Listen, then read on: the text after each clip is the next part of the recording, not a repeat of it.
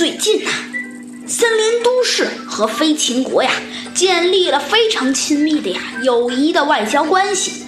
当飞禽国大使啊鹰雕先生来到森林都市上任时啊，他不仅给森林都市的国王啊带来了国书，还带来了呀一份珍贵的礼物。他要在呀国王见见他的时候，把礼物啊献给国王。鹰雕大使啊，带来了什么礼物？谁也不知道。这件神秘的礼物啊，引起了森林都市警察局的密切关注。猴子警长和小鸡墩墩决定啊，把这件礼物的底细搞清楚。搞清楚这份礼物的底细并不是很难，难的是没有搞清楚之前，既不能惊动国王陛下。又不能伤害飞禽国的鹰雕大使的面子，他毕竟是森林都市的友谊国家派来的外交使节呀。猴子警长啊，带着小鸡墩墩来到了森林都市的外交部，外交部秘书长白熊先生啊接待了他们。小鸡墩墩向大白熊讲述了来意。大白熊啊，秘书摊开手说道：“喏，嗯，据我所知，鹰雕大使要赠送给呃国王陛下的是一座用红木做的木雕，但是但是这座木雕是什么样子，哼，那我可就不知道了。”小鸡墩墩说：“那飞秦国过去一向与与森林都市不协，现在怎么突然建立起了外交关系了？”呃，是不是鹰雕大使献礼物时出了什么意外？你和我都担当不起呀！听了小鸡墩墩这样说，外交部部长、秘书大白熊先生也害怕了。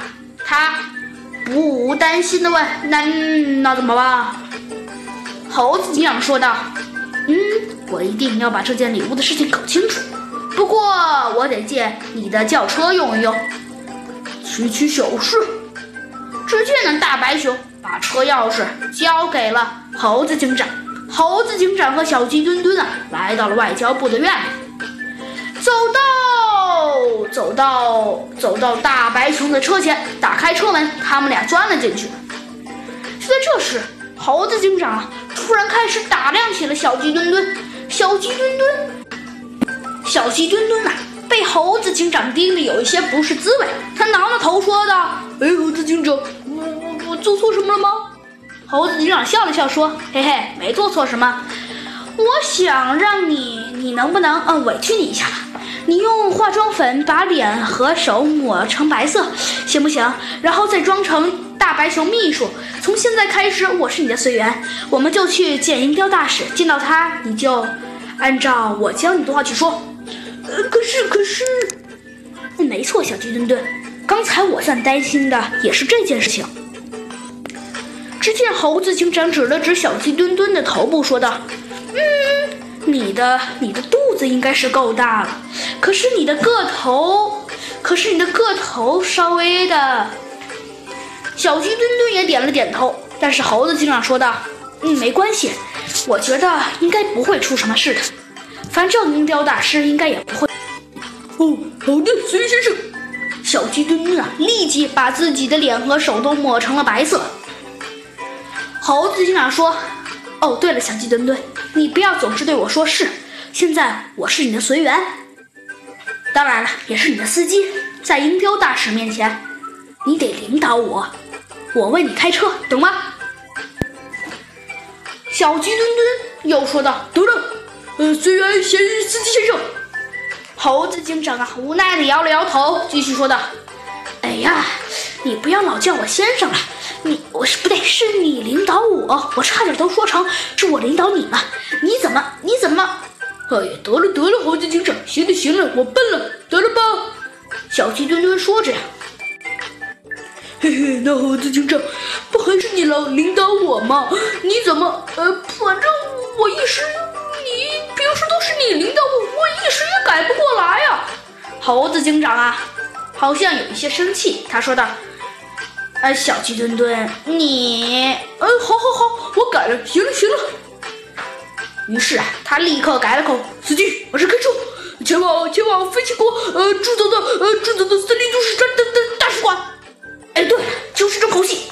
猴子警长满意的点了点头，拍了拍小鸡墩墩的大肚子，说道：“嗯，小鸡墩墩，我对你有信心，只要……嗯，不对，只有你的个头没关系了。”猴子警长，我绝对不会让银雕大师发现的。嗯，那就好。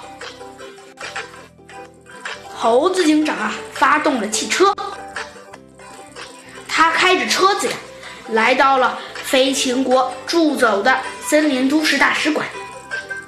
猴子警长对小鸡墩墩说：“按照计划行事，记住，你现在就是外交部秘书大白熊了。”车呀，停在了大使馆门口。猴子警长下车，对门口的卫士说。我是走兽王国外交部的的秘书大大白熊先生的随员，呃，司机，呃，大白熊秘书也也要拜见飞禽国呃鹰雕大使，请你通报一声。门卫呀，立刻拨通了鹰雕大使的电话，向大使通报说：“大使先生，早上王国外交部秘书大白熊要和他的随员要拜见您。”鹰雕大使一听。是秘书要见他，认定一定是王国